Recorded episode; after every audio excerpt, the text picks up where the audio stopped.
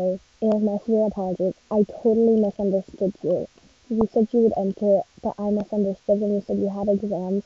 I misunderstood that you said I have exams, so I can't enter. I thought that's what you meant, but no. If you still want to make an OC, you can, but you don't have to anymore. I totally misunderstood, and I'm really, really, really, really sorry. That was really, really, that was a misunderstanding on my part. Super sorry.